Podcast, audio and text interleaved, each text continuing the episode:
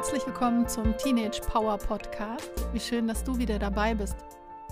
Heute erfährst du, wie du es schaffen kannst, dich in dieser komischen Zeit, in der wir uns ja gerade befinden, in der es Homeoffice und Homeschooling gibt, dazu motivieren kannst, eben selbstständig Dinge zu tun, auf die du vielleicht so gar keine Lust hast oder die nicht so spannend sind.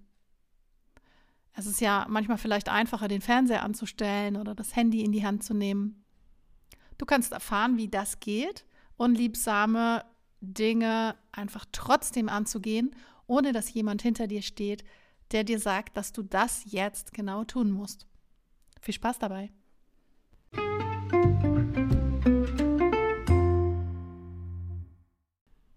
Motivation ist ja ein ziemlich großes Wort. Wir sollen ja alle idealerweise immer motiviert sein. Doch wofür? Und wer entscheidet das eigentlich? Im Duden steht, dass Motivation die Gesamtheit der Beweggründe, Einflüsse, die eine Entscheidung, Handlung oder ähnliches beeinflussen, zu einer Handlungsweise anregen. Hilft das weiter? In meinem Schulalltag höre ich immer mal wieder, also meine Lehrer wollen, dass ich mehr Motivation habe. Auf meine Frage, wofür, erhalte ich dann meistens die Antwort, naja, für den Unterricht, für Schule. Das finde ich allerdings ziemlich spannend, denn jetzt mal unter uns, wer hatte und hat in der Schule Motivation für die Schule? Ich nicht. Du? Ich glaube auch, dass es darum auch gar nicht geht. Ich glaube, die wenigsten haben Lust auf schulische Inhalte, es sei denn, das Thema ist jetzt wirklich faszinierend und wirklich interessant. Lehrkräfte wollen natürlich, dass sich die Klassen für ihre Inhalte interessieren und motiviert im Unterricht folgen. Das Ziel ist ja, alle irgendwie zum Abschluss zu bringen, zu welchem auch immer. Und dann gibt es gleichzeitig eben auch Lehrpläne und die Schulpflicht.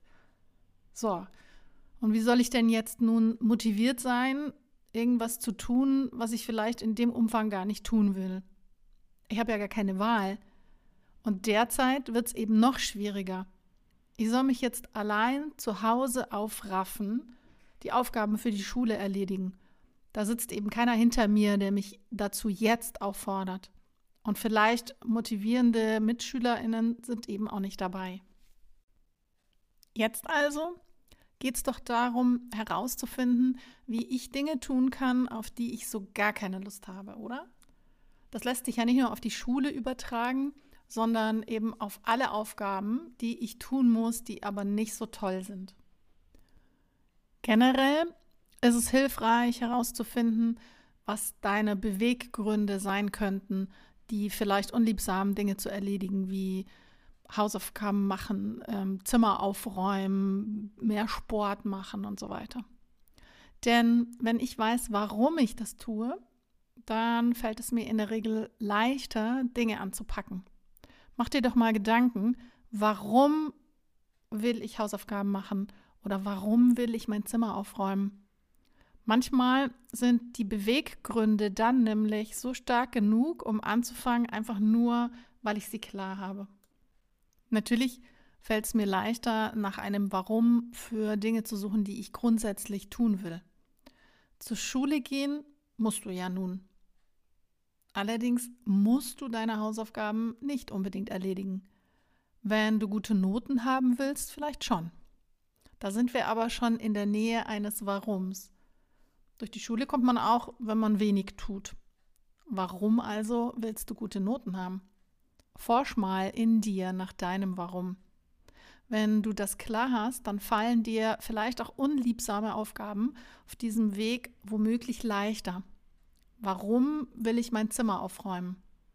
Hm, vielleicht, weil ich mich dann besser konzentrieren kann. Okay. Vielleicht, weil ich dann in das glückliche Gesicht meiner Mutter gucke.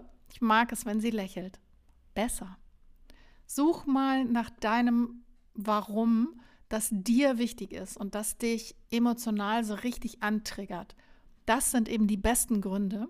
Je emotionaler dein Grund, desto wirksamer. Ich habe hier im Folgenden ein paar Hacks zusammengesucht, die dir vielleicht helfen können, wenn du dein Warum noch nicht so ganz klar hast, du aber trotzdem den Plan hast, ein paar unliebsame Dinge ein wenig leichter erledigen zu können. Tipp Nummer eins: Setz dir sinnvolle Ziele. Ziele, die du auch erreichen kannst. Setze so ganz kleine Teilziele, zum Beispiel nur fünf bis zehn Minuten lernen oder Hausaufgaben machen. Nutz mal hier die sogenannte Salami-Taktik. Also zerlege deine Ziele in ganz kleine Teilziele oder ganz, ganz kleine Schritte, die es dir leichter machen. Vielleicht holst du dir dafür auch Rückmeldung von anderen. Dein Gehirn mag einfache, klare Dinge. Wenn etwas groß und kompliziert ist, dann hast du eher wenig Lust, es anzupacken, weil es viel zu anstrengend ist. Hast du allerdings eine Aufgabe strukturiert und aufgeteilt in ganz, ganz kleine Schritte, kleine einzelne Schritte, dann ist dein Gehirn eher bereit, damit anzufangen. Tipp Nummer zwei. Berichte andere von deinen Zielen. Geh Verbindlichkeiten oder man nennt das ja auch Commitments ein. Auf TikTok und Co gibt es doch zahlreiche Challenges, die alle immer wieder machen. Nutz doch mal so eine Challenge für deine Ziele und mach ein Spiel daraus. Entwickel doch mal eine Challenge, die genau abgestimmt ist auf das Erreichen deines Ziels und lass andere daran teilhaben. Und gib vielleicht ein geliebtes Pfand heraus, das du nur wieder bekommst, wenn du dein Ziel erreicht hast. Es gibt eben kaum effektivere Methoden, um die eigenen Ziele zu erreichen. Tipp Nummer drei. Um ins Tun zu kommen, formuliere vier Mini, Mini, Mini-Schritte. Es gibt ein chinesisches Sprichwort, das besagt, jede große Reise beginnt mit einem kleinen Schritt. So, und jetzt überleg dir vier ganz, ganz kleine Schritte. Zum Beispiel beim Lernen könnte das sein, äh, Schritt Nummer eins, an den Schreibtisch setzen. Nummer zwei, ein Buch herausholen. Drei, das Buch aufklappen. Vier, das erste Wort lesen. Oder vier Mini-Baby-Steps beim Aufräumen könnten sein, eins, dich ins Zimmer stellen, zwei, Licht anmachen, drei, eine Sache aufheben oder weglegen, legen, vier, das Fenster öffnen.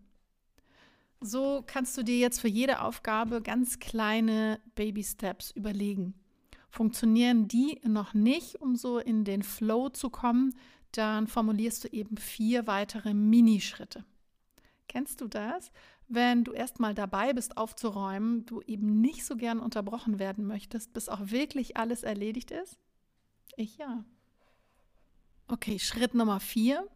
Belohne dich, wenn du deine Ziele oder eben auch nur Teilziele erreicht hast.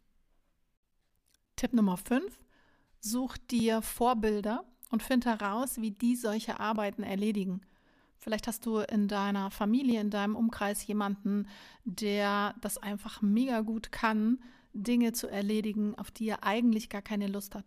Frag die doch mal, frag den mal, wie er das macht und wie er überhaupt dazu kommt, damit anzufangen. Manchmal gibt es ganz coole Erkenntnisse, die wir dann für uns selbst nutzen können. Tipp Nummer 6. Mit motivierender Musik geht alles leichter. Stell dir doch mal eine Playlist mit Songs zusammen, die dich so richtig motivieren oder die dich in richtig gute Laune versetzen.